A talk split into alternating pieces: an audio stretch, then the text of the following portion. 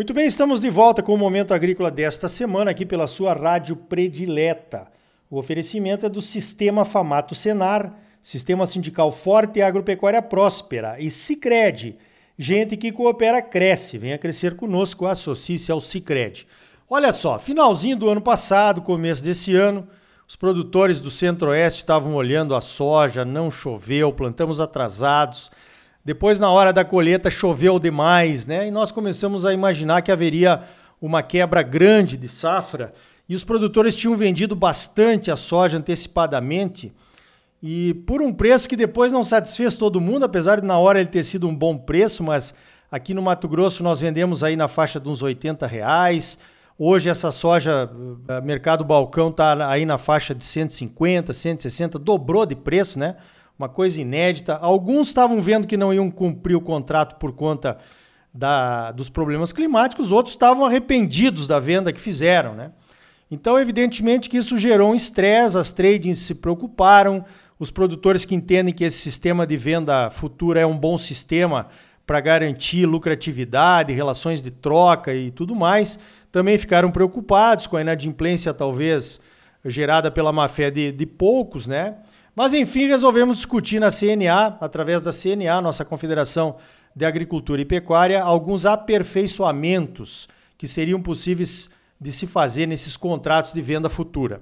Para isso, nós fizemos uma live essa semana, convidamos o André Nassar da Abiov, representando as tradings, e o Dr. Renato Buranello, que é doutor em Direito Comercial pela PUC de São Paulo, coordenador do curso de Direito do Agronegócio do INSPER, sócio da VBSO Advogados e fundador do Instituto Brasileiro de Direito do Agronegócio, o IBDA.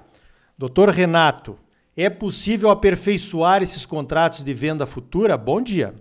Bom dia, Ricardo. Prazer estar aqui com você.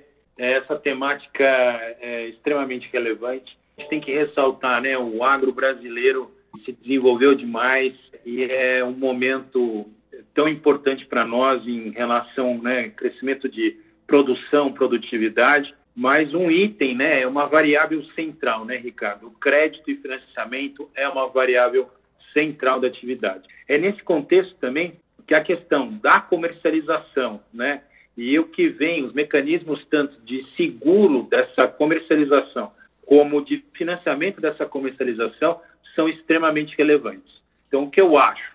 Né, a, a modalidade em, em, tela aqui que você comentou, ela de fato, ela traz ganhos e vantagens em relação ao mercado spot, as inseguranças, a questão de previsibilidade do produtor, a antecipação eventual de preço, o mecanismo de seguro de preço, tudo isso é muito positivo.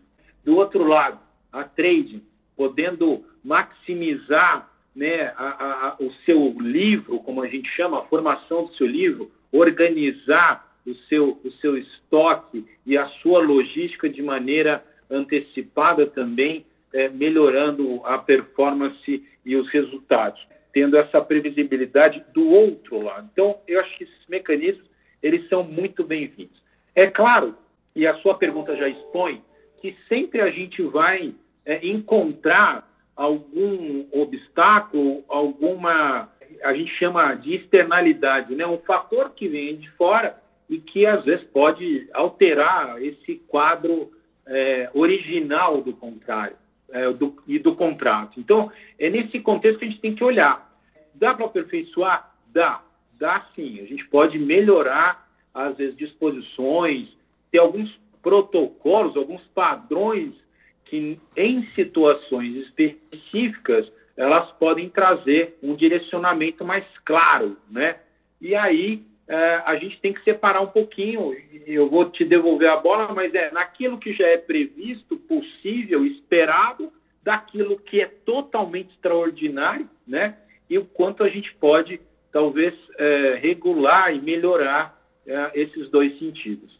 Muito bem. É preciso dizer também, né, doutor Renato? O André Nassar falou isso na nossa live, que a inadimplência dos contratos de soja foi baixíssima, meio por cento. É, praticamente é uma inadimplência aceitável, eu diria, né? Apesar de, dos estresses climáticos que tivemos, colhemos bem. No milho, não sei, agora o milho vai começar a colheita aqui no estado e temos quebra, né? Então, eu acho que o grande problema, né, doutor Renato, ficou claro na nossa live, que é quando há um, um, um fato extraordinário de quebra de safra, por exemplo, um caso de força maior é que então os produtores realmente não conseguem cumprir esses contratos. Poderia haver uma cláusula estabelecendo alguns parâmetros para esse tipo de situação, doutor? O Ricardo, eu acredito que sim.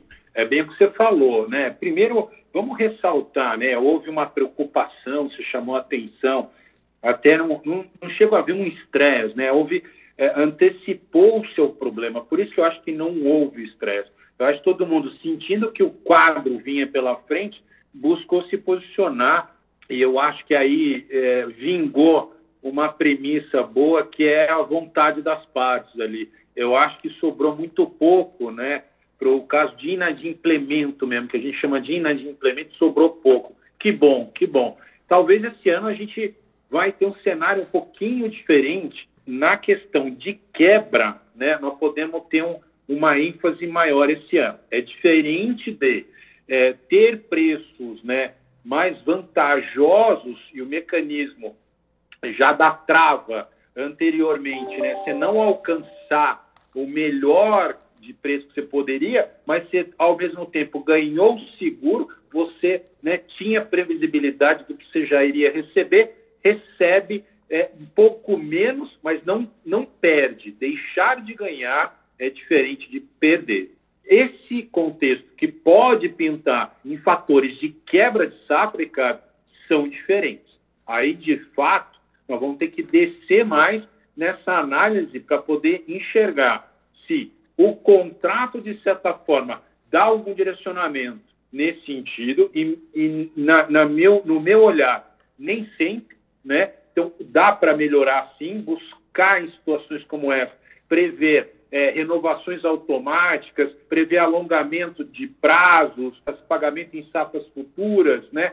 É, sem deixar do ciclo girar, por exemplo, sem entrega da próxima com acréscimo relativo a do ano que ficou, é, a questão também que comentamos em outra conversa, né, Ricardo? Mecanismos de seguro, no qual você poderia colocar uma cláusula de indenização né, para o, o, beneficiário dessa indenização, o próprio credor, por exemplo, ó, agora quebra mesmo, eu não vou conseguir integrar, integrar a totalidade. Será que o seguro também não contribui? Acredito que possa contribuir. Precisamos avançar em seguros. A gente precisa fazer esse estudo estabelecer ali cláusulas que eu acho que poderiam ser aquelas cláusulas meio carimbadas que deveriam ter em todos os contratos, não de forma obrigatória, não podemos obrigar as partes, mas podemos indicar, sugerir às partes essa boa prática. Acontecendo aquela situação extraordinária, apontando a situação, você teria algum direcionamento prévio. Então, nem chegando ao estresse, quer dizer, você sabe como mais ou menos vai vai pintar dali para frente a solução. Isso seria muito positivo. A outra questão que nós tratamos na live, doutor Renato, foi a questão da, de uma Câmara arbitral, que teria algumas vantagens em relação às partes buscarem alguma solução judicial. O senhor faz parte de algumas. Isso aí seria um avanço no caso desses contratos a termo? Como é que você vê essa questão? Ô, Ricardo, eu, eu, eu, eu acho que tem avanços em contratos, na discussão de contratos em geral. É, eu estou atualmente estou em duas situações diferentes. Uma tem também a questão até de trava contratual e outra num contrato interessante não, não, não se não se coloca no contexto de grãos, mas de contratos de parceria no mercado de cana de açúcar, que é um mercado que você conhece mais distante um pouco, muito comum aqui no estado de São Paulo e que, de certa forma, teve ali uma discussão que nós vamos trabalhar. No contexto que a gente encontra tanta particularidade no nosso setor, tantos elementos próprios que ao judiciário é, são distantes e não há tão boa técnica para analisar, me parece que se formar um órgão independente, imparcial, com pessoas de reconhecido conhecimento na área, né, que possam decidir de maneira mais simples, rápida e barata, faz muito sentido para nós, Ricardo. Eu acho que a gente desenvolver uma metodologia de levar essa discussão quando a questão é de interpretação, a questão tem solução, mas precisa de um direcionamento e as partes individualmente, as partes isoladamente não conseguiram chegar nessa melhor solução, caberá a um árbitro, portanto, né, cada parte tem o seu e essa, essas partes poderiam convencionar né, um, um julgador, um árbitro julgador. Esse, esse árbitro, portanto, ele conduz esse procedimento né, é, que é, não é judicial. Quer dizer, a gente tem a vantagem de não acionar um judiciário tão carregado, já tão pesado, né, e com essa dificuldade de conhecer questões tão específicas como do agro, poder ter numa Câmara imparcialidade, conhecimento, decisões mais rápidas. Então, eu acho que a gente poderia, assim, juntar forças aí no mercado, os agentes, tanto do lado da produção, como do lado da comercialização, como do lado do financiamento, também importante. Compor aí essas três é, índoles, assim, que compõem o coração do nosso setor é, para formar é, um regulamento, estudar um regulamento de uma Câmara Arbitral para situações desses contratos comuns ao agronegócio. Muito bem, conversei então com o Dr. Renato Buranello, fundador do Instituto Brasileiro de Direito Agrário. Muito bom ouvi-lo, doutor. O senhor tem uma experiência aí muito boa aí para nos ajudar nessas questões que volta e meia. A gente precisa de aperfeiçoamentos. O Brasil está chegando na liderança mundial de várias commodities, né?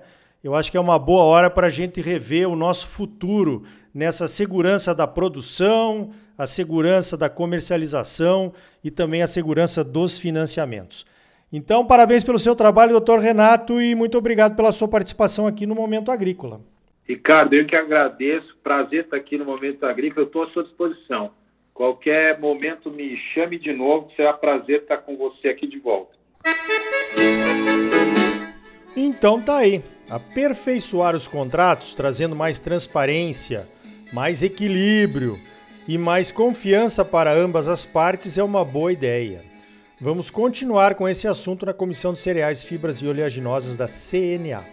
No próximo bloco, vamos conhecer um pouco do trabalho da Comissão de Relações Internacionais do Instituto Pensar Agro, um fórum que reúne diversas entidades que fazem parte da cadeia do agronegócio e que funciona bem pertinho da Frente Parlamentar da Agropecuária, a FPA. É logo depois dos comerciais.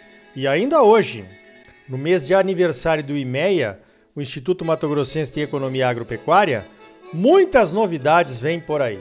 Para saber mais, continue ligado. Voltamos em seguida com mais momento agrícola para você. Um oferecimento do sistema Famato Senar, sistema sindical forte, agropecuária próspera. E não esqueça, Sicredi. Gente que coopera cresce.